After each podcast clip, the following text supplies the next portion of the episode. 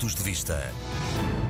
Eu gostava, em primeiro lugar, de cumprimentar os ouvintes do programa Pontos de Vista, da RDP Internacional, a ter uma saudação muito pessoal no momento em que a Assembleia da República e a vida política portuguesa vivem aquilo que nós podemos chamar de crise política. Há seis anos, o Partido Socialista não venceu as eleições, foi uma coligação entre o meu partido, o PSD e o CDS-PP, mas pela primeira vez o partido mais votado acabou por não governar,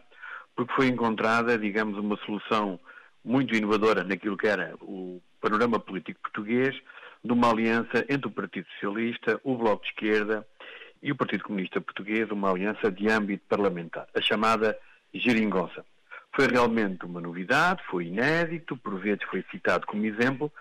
mas também, ao fim de seis anos, e já lá irei, esta aliança parlamentar acabou por ter também uma decisão inédita, pela primeira vez contribuíram dois dos partidos que permitiam a governação, o Partido Comunista Português e o Bloco de Esquerda, de votar uh, contra o Orçamento de Estado, num momento em que Portugal sai, e a Europa e o mundo, de uma crise associada à pandemia que desde 2020 aflige os nossos países, em que há consequências para a nossa sociedade e, sobretudo, para a nossa economia, e num momento em que tem que haver, como é evidente, a capacidade de gerir aquilo que são a chamada bazuca, os, os fundos europeus do Plano de Recuperação e Resiliência. Esta decisão teve a ver tática política, interesses perfeitamente político-partidários e não tiveram em conta a realidade de um país e, sobretudo, os interesses daquele que servimos na política, que é o povo português. E, portanto, aquilo que era uma novidade no início,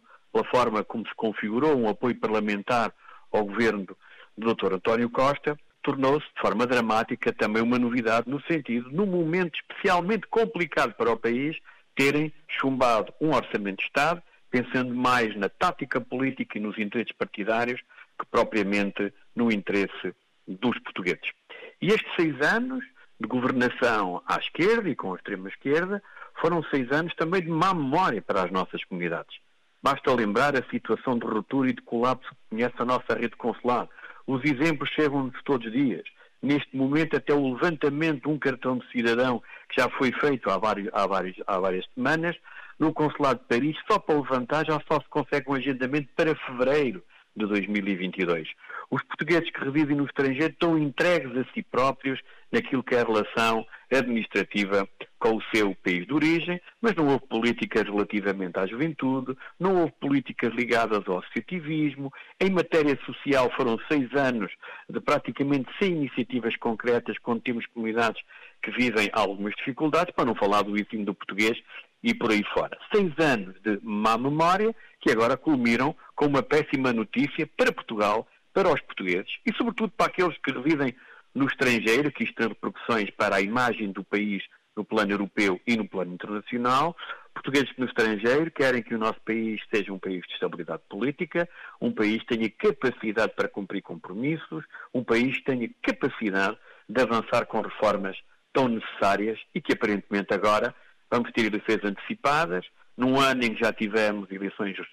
autárquicas e eleições presidenciais e nada nos garante que, apesar da dissolução da Assembleia da República, que nas próximas eleições se poderá clarificar a situação política, ou seja, que dessas eleições saia uma maioria clara para poder governar o país.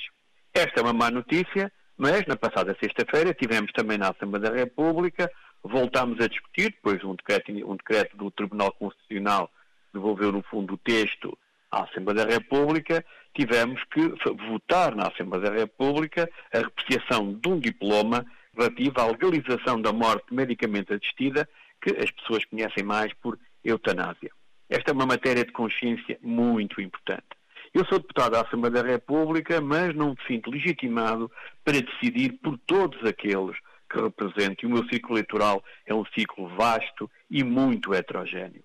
E por isso entendi sempre que esta matéria devia-se ouvir a palavra dos portugueses através de um referendo. Infelizmente, no fim de uma legislatura devido à dissolução, a poucos dias deste Parlamento de ser dissolvido, a pouco tempo de umas novas eleições, entenderam que nesta, esta matéria fosse ainda discutida nesta legislatura e na passada sexta-feira a legalização da morte medicamente assistida foi aprovada, sem, em minha opinião, fazer aquilo que me parece justo numa matéria tão importante para a vida das pessoas e para a vida do corpo, que não se tivesse devolvido a palavra aos portugueses através de um referendo. E por isso eu votei contra, porque não me sinto legitimado para, na Assembleia da República, representar os 2 milhões e, e meio de portugueses que residem no meu círculo eleitoral com as posições mais variadas sobre uma matéria tão importante para a sociedade.